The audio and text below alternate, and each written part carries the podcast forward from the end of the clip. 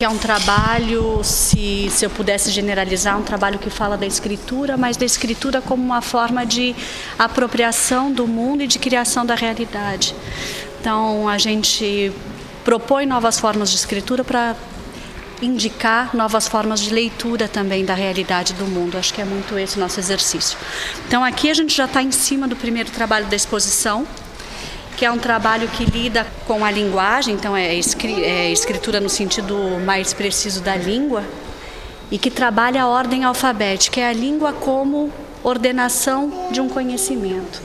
Então a gente só mudando um elemento na ordem alfabética lá, o A, ele é pivotado. A gente trabalha com linhas é, horizontais. A hora que a gente pivota para vertical, a gente diz, bom, essa linha ela significa contando A, B, C, D, a gente tem aqui duas palavras escritas, almost, empty, nessa arquitetura criada pelas linhas da sala. Um outro exercício que nos interessa muito nessa navegação entre códigos e na navegação dentro dos sistemas de escritura, que podem ser a cartografia, que podem ser a anotação da música, que pode ser a língua, como a gente acabou de ver, é trabalhar em diferentes escalas, em transpor de uma escala real para uma escala, no caso aqui, reduzida. Então, o que a gente propõe com esse trabalho, o nome dele, o título dele é 1 para 1 bilhão. A gente propõe uma maquete em escala 1 para 1 bilhão do sistema solar, com o Sol e os oito planetas, todos eles em tamanho proporcional e em distância proporcional na distribuição deles no sistema solar.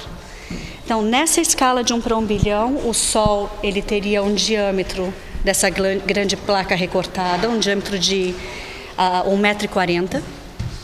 E os oito planetas do sistema solar teriam esse tamanho em relação ao Sol de 1,40m de diâmetro. Mercúrio 5 milímetros, depois a Terra 12, eh, Vênus 12 milímetros, a Terra 12 e assim por diante. Os gigantes gasosos têm 14, 15 centímetros. São muitos cálculos. São muitos cálculos. É. São muitos cálculos e muita. Hum, é, muita ciência também. Ciência e, sobretudo, uma tentativa de navegar na ciência para trazer de novo a ciência para a realidade e enxergar onde está a realidade dentro da ciência. É nesse o cálculo ele nos permite navegar nesse universo e talvez ali propor alguma coisa nova com o nosso trabalho. Esses planetinhas que saem de dentro do Sol, aqui que a gente recortou de dentro da, dessa placa na escala em relação a, ao disco solar, eles se espalham pela cidade de Lisboa. Mercúrio está a 58 metros daqui e Urano, que é o último planeta, está a 4.497 metros. Então a gente tem um trabalho que se espalha por quase 4,5 km pela cidade, distribuído em diferentes pontos de Lisboa. E existe um croquis na verdade, mais do que um croquis, são cálculos. Eu, quando Temos. falei no croquis, é, bom, para facilitar a vida dos visitantes, não é se o croquis ou um mapa, não é? Temos um mapa assim com a indicação das ruas. É, Pronto, já o tenho claro. na mão. Já o passeio de Lisboa já está guiado, o passeio por dentro do sistema solar. E é muito preciso, então a gente deu os endereços, claro, claro. É um passeio por Lisboa. É um então. passeio por Lisboa e pelo sistema solar em, em escala humana, porque se a gente quiser, a gente anda 4,5 km. É uma caminhada. Não pode ser de elétrico também, enfim, existem as opções, mas a ideia era trazer essa dimensão cósmica do sistema solar para uma escala humana, porque a medida de 1,40m, a medida de 5 milímetros são medidas que fazem parte da nossa experiência de mundo, do nosso dia a dia, e 4,5 e 58 metros também são, são medidas com as quais a gente consegue lidar muito mais fácil do que 4 bilhões de quilômetros. Isso a gente não consegue entender o que é. Eu não consigo. Eu preciso pôr no papel e escrever todos os zeros. Bom, aqui nós temos mais dois trabalhos nessa sala. É, o trabalho que vocês veem na parede se chama Rio Corrente. Esse é um trabalho de é, literalmente de texto que acontece com, em dois níveis de leitura, digamos assim. Ele trabalha com a ordem sintática, uma frase contínua que pode ser lida continuamente, e ele também trabalha com a ordem alfabética, é, distribuindo no espaço as palavras de acordo com a primeira letra com a letra que inicia cada palavra. Então, o A ele é posicionado no começo de, da escala, no nível mais alto. o B no nível imediatamente inferior e assim por diante até o Z, que seria o rodapé. A nossa ideia aqui é introduzir nessa, na sintaxe, nesse controle, nessa construção de frase que a gente tem a impressão de conseguir ordenar, esse elemento de desordem colocado pela ordem alfabética, que é uma hum, pura convenção, e lembrar com isso de que a linguagem e a, a língua elas acontecem nesse momento de confluência entre o que a gente consegue ordenar e controlar e aquilo que acontece no acaso, trazido pela. Sem a mão humana. Sem a mão humana, é, sem a mão humana, pela forma como as coisas se apresentam, de fato. E aí, com isso, enfim, existe essa leitura linear do texto, mas existe também essa busca de outros textos que acontecem pela leitura é, em navegação desse texto na parede. E, tem alguma relação com a peça que está no chão? É uma outra obra. A relação seria que as duas peças trabalham com a ordem alfabética de maneiras diferentes, mas são duas peças separadas. A peça do chão chama-se Amplitude que dá o título à exposição e que dá a forma à peça. A palavra, o título amplitude é de onde sai essa forma, essa organização de círculos concêntricos. O que a gente fez aqui foi novamente usar a ordem alfabética e dizer o A é o primeiro elemento, o, do, o B são dois elementos, o C são três elementos. Quando nós temos, e assim por diante, até os 26, né?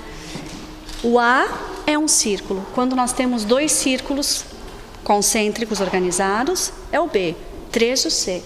E aqui a gente tem a palavra, nesse sistema, a palavra amplitude escrita. São muitas contas. Essa aqui é mais fácil do que aquela do, do que um para um bilhão. Mesmo assim, mas são muitas é, mesmo assim é. é. um trabalho intelectual bastante é, é. exaustivo. É. A matemática é um sistema de notação do mundo, tanto quanto a, a língua. E a língua e a matemática surgiram no mesmo momento histórico. Contar e falar são dois movimentos é, intelectuais muito parecidos que surgiram juntos. E aqui, nesses trabalhos, a gente tentar lembrar um pouco dessa Consegue origem perceber. comum. É. Bom, essa peça é, chama-se Univer. É o título dela e também é o nome da tipografia da, da fonte de em português de Portugal é fonte de letras sim, sim, é, sim, é fonte de letras com a qual ela é escrita essa tipografia ela foi criada nos anos 60 por um tipógrafo é, suíço, Frutiger, e ela é fruto de, uma, de um pensamento idealista, utópico dos anos 60. Então, o que a gente fez foi também um outro exercício que nos interessa muito, que é trabalhar literalmente com a coisa tal qual ela é. Nós escrevemos o, o nome da tipografia como título do trabalho, e essa palavra nos serviu como material para criar esse desenho mural com todas as partezinhas dela. Então a gente tem a mesma o mesmo material organizado de uma forma em palavra e de outra forma em, explodido no espaço, em expansão. Então é realmente é o mesmo material de desenho, material plástico. Pegando no, nos cálculos cósmicos, isto tem que ver com o universo? Hum, com essa explosão, com essa expansão de uma unidade primeira. O universo mesmo. Mesmo, é, o universo mesmo. No sentido cósmico. No sentido cósmico. A astronomia nos interessa muito também. Então vocês vão rever isso um pouco ao longo da exposição. Vocês já viram isso na, na segunda peça, isso volta nessa e vai aparecer mais adiante nas outras peças da exposição. É, nessa sala a gente tem, é, nós temos um grupo de peças, né? Eu acho que a gente podia começar olhando para a pilha, que é um sistema, de novo, um sistema de, de escritura que propõe que se escreva por meio da organização de coisas, literalmente. Como se a gente tivesse um mundo que nos falasse. Ao invés da gente falar do mundo, é o mundo que se organiza para que a gente entenda o que ele tem a dizer. Aqui o raciocínio A, um elemento, B2, C3. E temos uma frase escrita aqui. Contando, chegamos. é o título do trabalho também. É um, é um trabalho muito interativo. Essa, essa apropriação da, da realidade do mundo através da, da escritura, ela acontece também muito por meio da notação do tempo. E é por, e, e é por isso que a gente vai e volta, vocês vão ver, a gente tem várias peças que lidam com a anotação, a estruturação da passagem do tempo, como a gente percebe isso.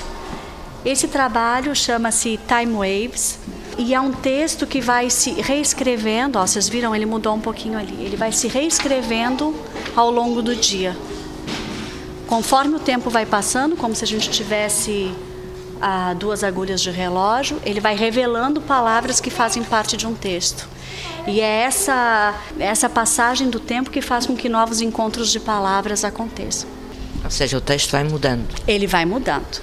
Nós temos um texto que é um texto de base e que pouco a pouco vai se revelando e se apagando. E a cada momento do dia a gente tem uma leitura diferente desse mesmo texto, né? Ele vai se mostrando de outra forma.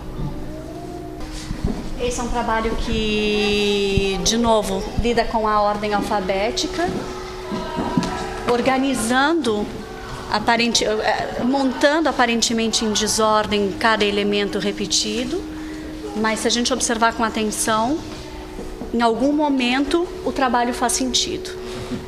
Em alguma altura tudo se encaixa e aí a gente consegue ler.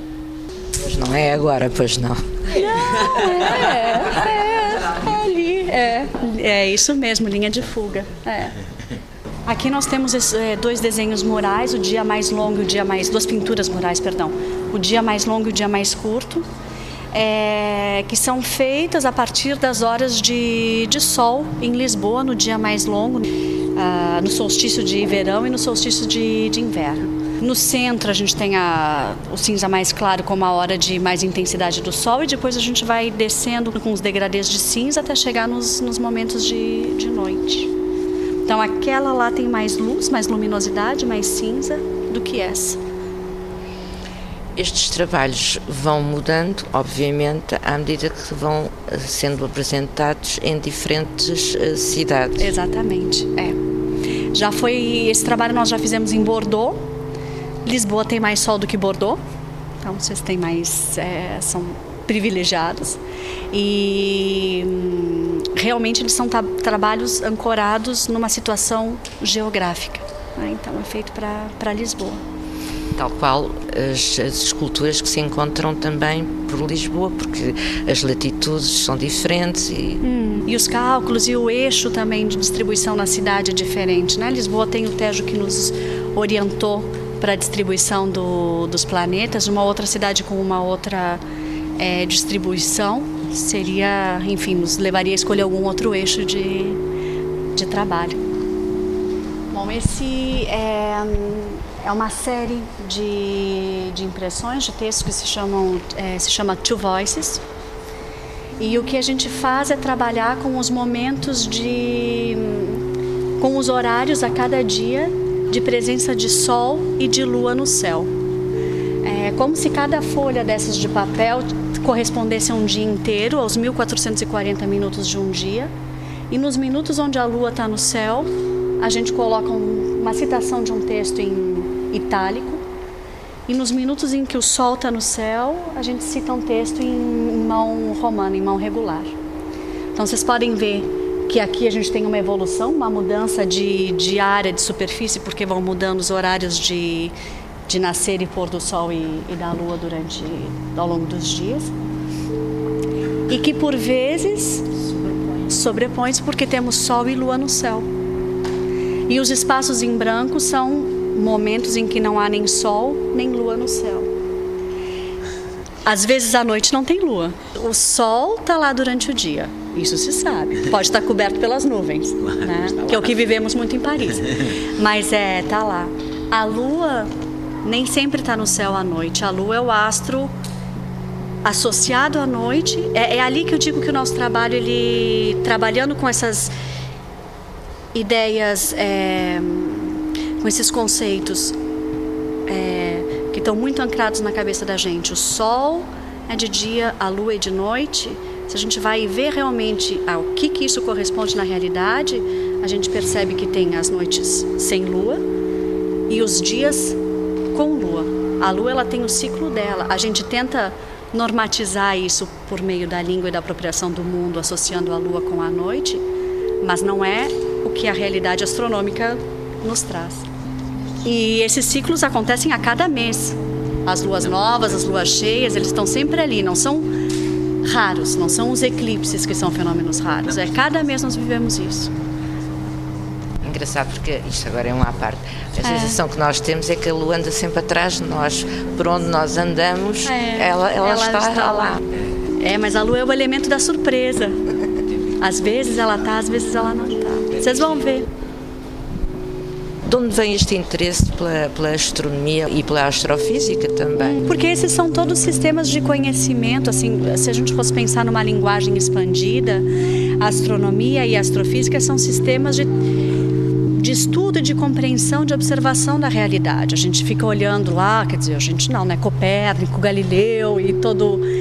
Eles olham o Sol, olham a Lua e tentam entender o mundo e o universo a partir disso. E isso gera todo um sistema de, de conhecimento.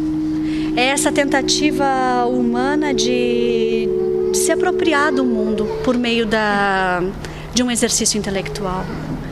E eu acho que na nossa experiência de mundo, esses os elementos, o Sol, a Lua, é, as frequências, o Sol são o ponto de partida para a apropriação dessa realidade, né? E o ponto de partida para o vosso trabalho? Para o nosso trabalho, é.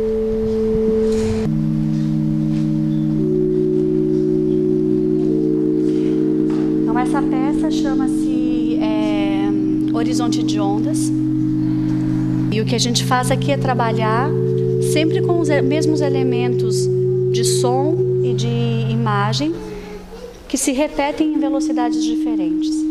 Então a gente tem uma sequência, ó, se vocês observarem, de, uma, de um triângulo é, equilátero, depois existe um, um triângulo isósceles cortado por um lado e outro por outro. Essas imagens elas correspondem a ondas de som que têm exatamente essa mesma forma, esse mesmo comportamento e que passando em diferentes velocidades, as mais baixas elas passam mais rapidamente e aquelas que vão criando a perspectiva no fundo mais lentamente, elas criam uma composição de som e de imagem. Então é um trabalho extremamente matemático esse de novo, de cálculo, de, de criação de um sistema muito rígido que se repete a cada sete horas para que a sequência toda se repita, mas que de novo produz nesses encontros dados pela matemática produz aproximações de som e de imagem que uma composição tradicional não produziria, porque a gente tem intervalos que não são intervalos da, da música, são intervalos do, da matemática. Do próprio sistema. É, do próprio sistema.